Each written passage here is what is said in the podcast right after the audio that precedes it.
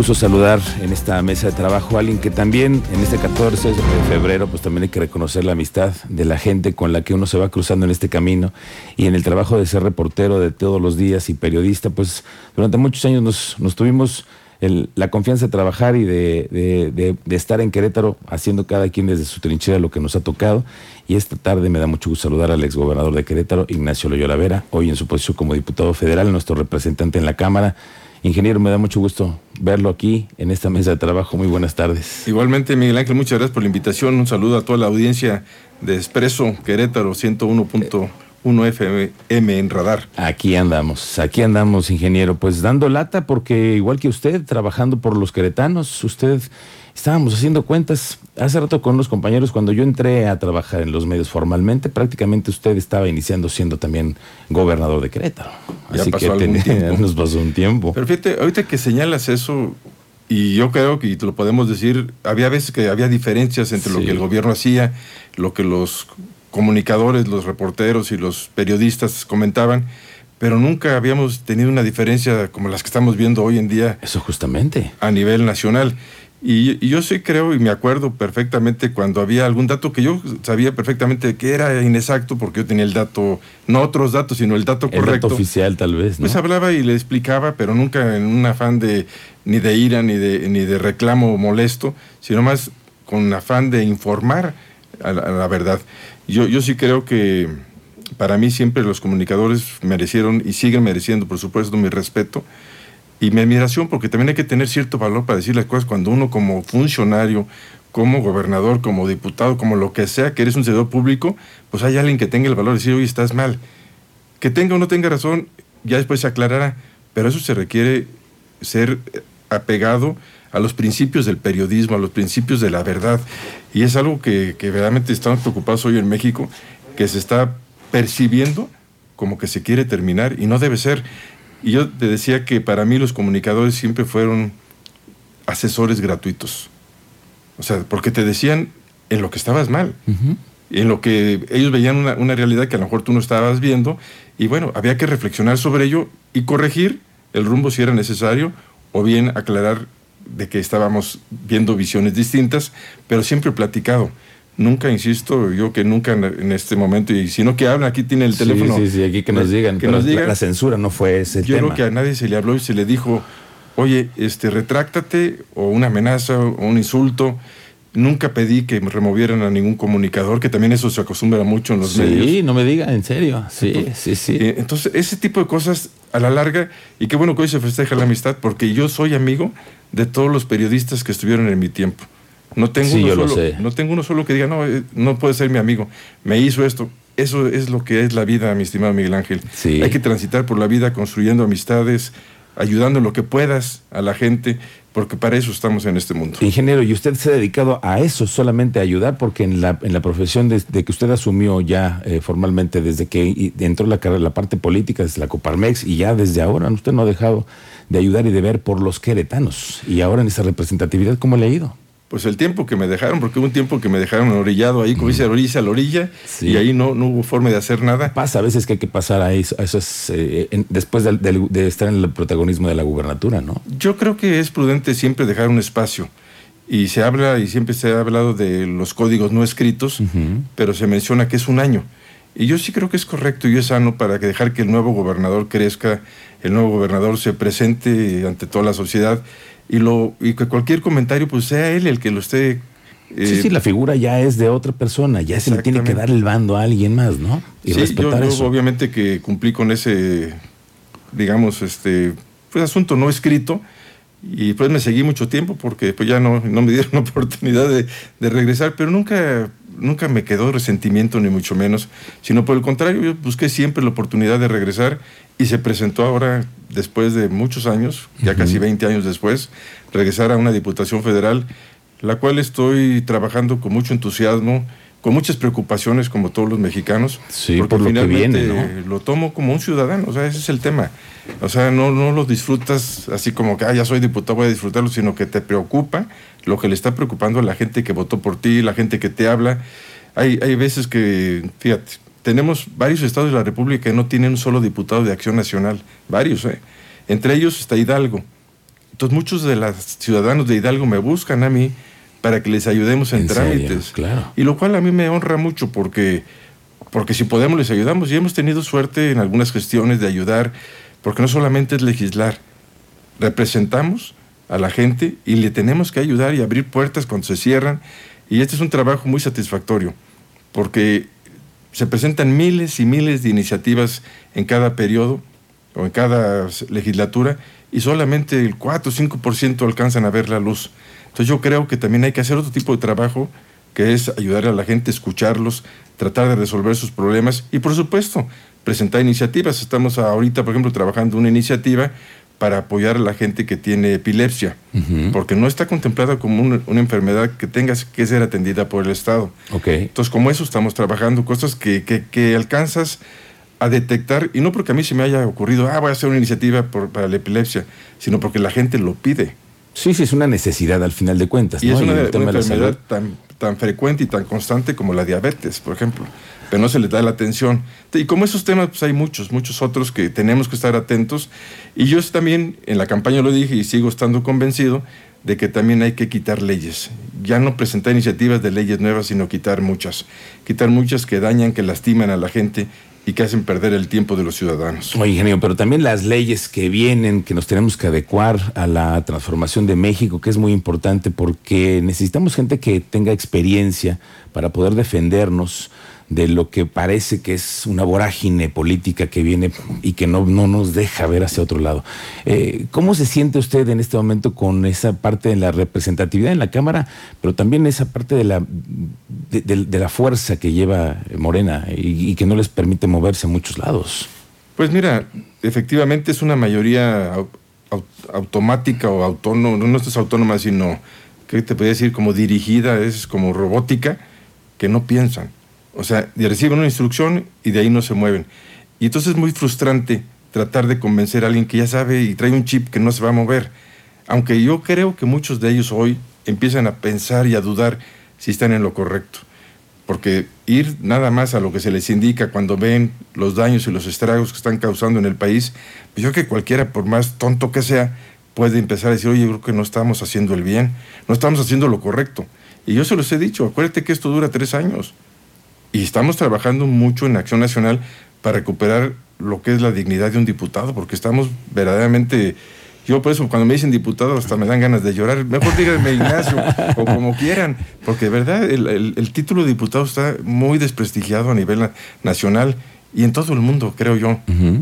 Hay que darle, entonces hay que recuperar, hay que darle brillo a, esa, a esa, esa investidura de diputado y cumplir con nuestras obligaciones. Oye, ingeniero, ¿y cómo le está usted entrando al, tema este de la reforma eh, eléctrica que el presidente está hablando todos los días y ensimismado en ello? ¿Usted, ¿A usted qué le parece eh, en esta recomposición que está? Mira, yo lo he dicho desde el principio, cuando se presentó inmediatamente, dije es una ley retrógrada, estatista y contaminante. Y además que va a afectar fuertemente la economía mexicana. Desde ese momento yo dije esto no debe pasar. Le propuse a mi fracción que inclusive de una vez la desecháramos para evitar este, nada más que no se llegó a los acuerdos que tenemos que tener con el PRI, con el, PRD, creo que está puesto.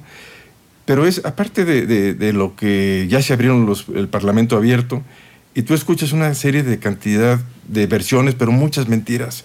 Eso es verdaderamente triste que, que gente se preste a decir cosas que no son. Y mira, olvidémonos para que la gente que nos escucha y no porque considere yo que no lo puedan entender, pero si hablamos de números y eso, como que la gente se pierde. Sí, sí, sí. vamos a hablar de lo que ha sido este gobierno. La legislatura pasada le autorizó la Guardia Nacional y estrictamente dice que no puede ser militar. Hoy la Guardia Nacional, dígase lo que se diga, es prácticamente militar. Completamente. Entonces no se cumplen los acuerdos, no se cumple la Constitución. Segundo término se habló que el aeropuerto de Texcoco era un anido de corrupción, se señalaba que había eh, empresas que eran, este, habían esquilmado al pueblo de México. Hoy no tenemos aeropuerto, pero tampoco tenemos iniciado ninguna averiguación sobre ninguna empresa ni empresario. Entonces se nos mintió nuevamente y se destruyó algo que hoy debería estar ya funcionando y no pasar las vergüenzas internacionales en el aeropuerto de la Ciudad de México. Tercero, se dijo que los medicamentos eran distribuidos a un precio altísimo y que había corrupciones Bueno, se acabó con la distribuidora, acabaron con las empresas distribuidoras de medicamentos. Hoy no hay medicamentos, pero tampoco hay juicios contra ninguna persona o empresa de las que supuestamente estaban cometiendo delitos. Hoy vuelven a lo mismo, que nos están robando, que Iberdrola, que Oxo, que es para allá y para acá. Entonces, ¿qué es lo que va a pasar? Que vamos a quedar sin energía el día de mañana. Ya no hay que creer lo que se está diciendo. Hoy por hoy la reforma energética, como la plantean, es control político y es una simulación. Así de simple. El control político, te portas mal, te bajo el switch. Tú imagínate tu estación de radio, cualquiera, que no, ¿sabes qué? Vamos a bajarle el switch a la reforma que le cae también al presidente. o el universal. Pues sí, lo dejan sin energía eléctrica, ¿cómo se produce el periódico? Entonces, es un control político, es un control de fortalecer a la, a la Comisión Federal de Electricidad que está prácticamente quebrada. Y mira, los negocios de Comisión Federal son tres. Es transmisión, que son las torres altísimas de, alta tensión, distribución, que son los postes de la ciudad para llegar a tu casa, y generación. Si Comisión Federal se quedara solamente con la distribución, con la transición, la transmisión, perdón, y la distribución, haría el negocio de su vida, que le deje la generación a la iniciativa privada. Ahora dicen que hay que la venden muy cara, pues que no le compren al que dé caro. O sea, es que es una bola de contrasentidos que dice, bueno, y volvemos a lo mismo, se está señalando que hay corrupción, que hay abusos, y que vamos a llegar a lo que pasó con los medicamentos, a lo que pasó con la Guardia Nacional, a lo que pasó en el aeropuerto. O sea, se, se, acusa sin fundamento. Y con un freno a un desarrollo. Claro, o sea, el día de mañana yo te puedo asegurar que si esta reforma pasa, no habrá energía suficiente. Hoy Querétaro, si queremos si queremos poner una industria de alto consumo de energía, no se le puede dar energía. Y hay energía en el país, pero ¿qué está faltando? Lo que Comisión Federal tiene monopolio, la transmisión.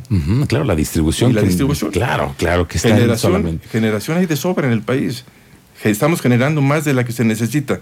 Lo que hace falta es más transmisión y más distribución, que eso es lo que corresponde efectivamente y solamente a Comisión Federal. Entonces ahí es donde está demostrado que no quieren este, llegar a, impulsar el país, sino en un freno, no entiendo el por qué. Bueno, puedo suponer por qué quieren detener el país, para tener un, país de pobres, un país de gente que, sin aspiraciones, que lo han repetido hasta el cansancio. Y yo creo que en este país todos, todos, todos somos aspiracionistas. No hay una sola persona que no pueda aspirar a tener cuando menos dos pares de zapatos o 400 pesos en la bolsa, duplicando las aspiraciones del presidente.